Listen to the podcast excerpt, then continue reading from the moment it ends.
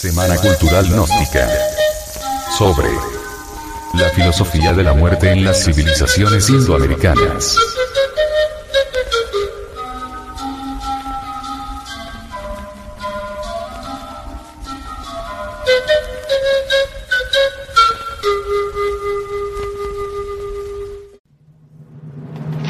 Libros sagrados que tratan sobre la muerte. 1. El Bardo Todolo. El libro tibetano de los muertos. El libro tibetano de los muertos está dedicado a los muertos. Es un libro de instrucciones para los difuntos y los moribundos.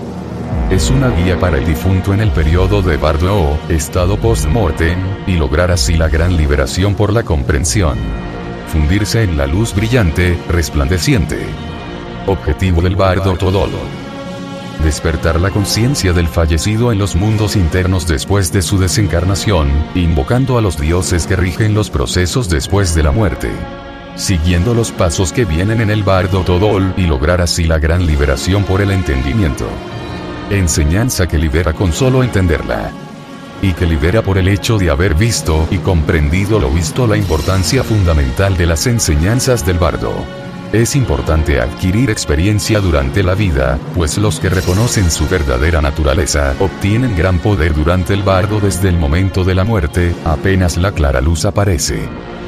La meditación hecha en vida en las deidades del sendero místico tendrá gran influencia cuando las visiones apacibles y las violentas aparezcan. A causa de ello la práctica del bardo es de importancia incluso durante la vida. Es preciso meditar en este texto, leerle, retenerle y acordarse de él exactamente. Leerle regularmente con el objeto de que sus palabras y su sentido sean perfectamente claros. Por consiguiente, leer este texto en medio de asambleas numerosas es muy aconsejable. Darle publicidad. El que le ha oído una vez, incluso si no le ha comprendido, se acordará de él, pues la inteligencia es nueve veces más lúcida pronunciarlo a la oreja de todo ser viviente, debe ser leído en la cabecera de toda persona enferma y al lado de todos los cuerpos privados de vida. Los que entienden esta doctrina en verdad son afortunados, incluso si resulta difícil de comprender. La liberación será obtenida simplemente con no dudar una vez de lo que se ha escuchado. Por consiguiente tratar esta doctrina con gran amor, es la esencia de todas las doctrinas. 2 el libro de los muertos de los egipcios. Es llamado el libro de la morada oculta. También conocido como el libro de la salida a la luz del día, sin embargo, la más empleada es el libro de los muertos. Es un libro que se oculta a sí mismo, según es dicho en sus últimos párrafos. No dejes que le vea ningún hombre. El hecho de divulgarlo constituye una tremenda abominación. Ocúltale, para que nadie sepa que existe. Este libro misterioso se compone de una sucesión de figuras acompañadas casi siempre de su correspondiente texto. Su lenguaje es jeroglífico y erático, solemne.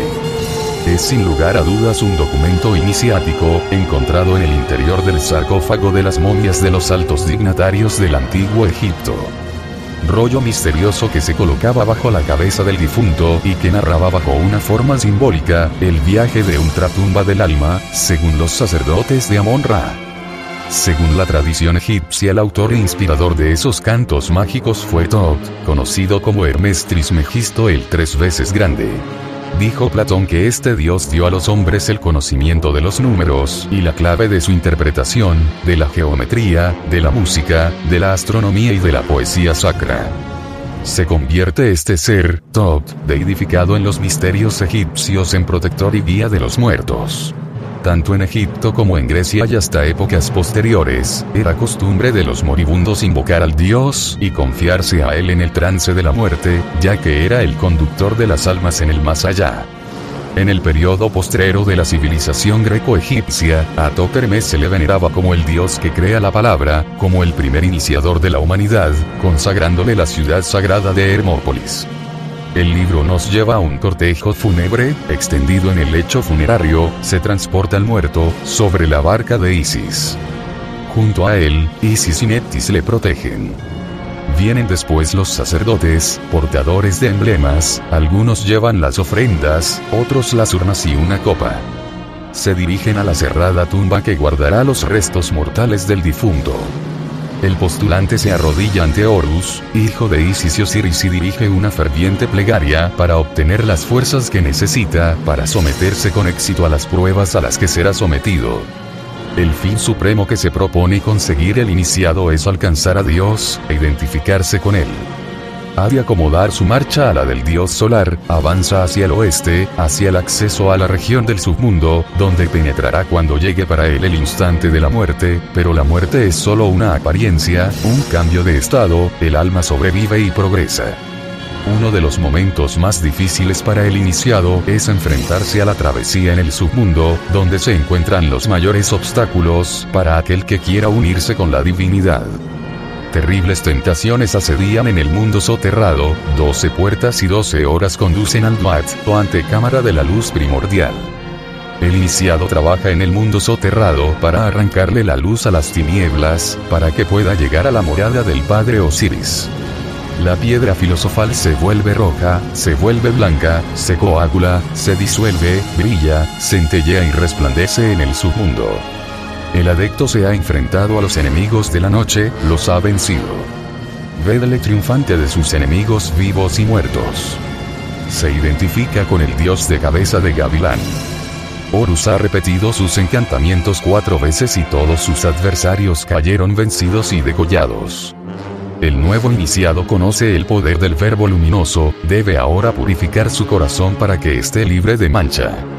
En virtud de esta pureza de corazón y de esta vigilancia de sentimiento su conciencia está firme, su voluntad reina sobre sus facultades, bajo la tranquila mirada de Ra. El Padre. Anubis observa y con alegría ve que la balanza está en equilibrio. Tob, Señor de las divinas palabras, escriba, notario, escribiente, de los dioses, registra el fallo y añade. Que el corazón sea devuelto al sitio que ocupa el pecho del adepto. El difunto que se presenta ante los 42 jueces es aquel que muere para vivir, que muere para el mundo para vivir para Dios. El adecto se ha transformado en un nuevo ser, prosigue su ascensión y siente nacer en sí nuevas aptitudes. Una luz suave inunda su alma. Es ya un nuevo sacerdote, servidor de Osiris, el Padre.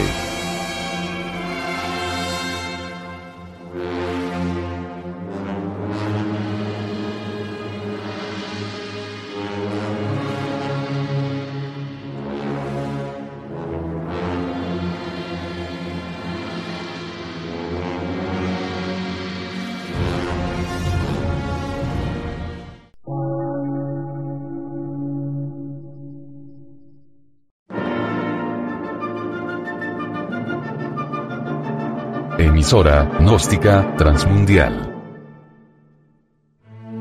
Por una nueva civilización y una nueva cultura, sobre la faz de la Tierra.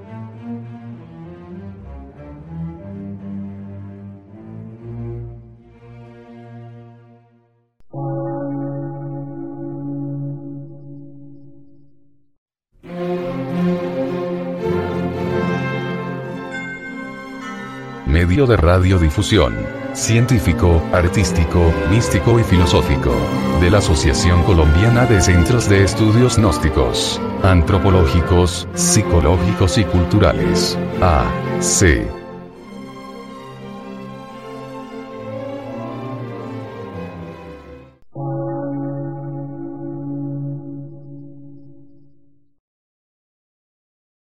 Lectura en movimiento. Difusión sin fronteras.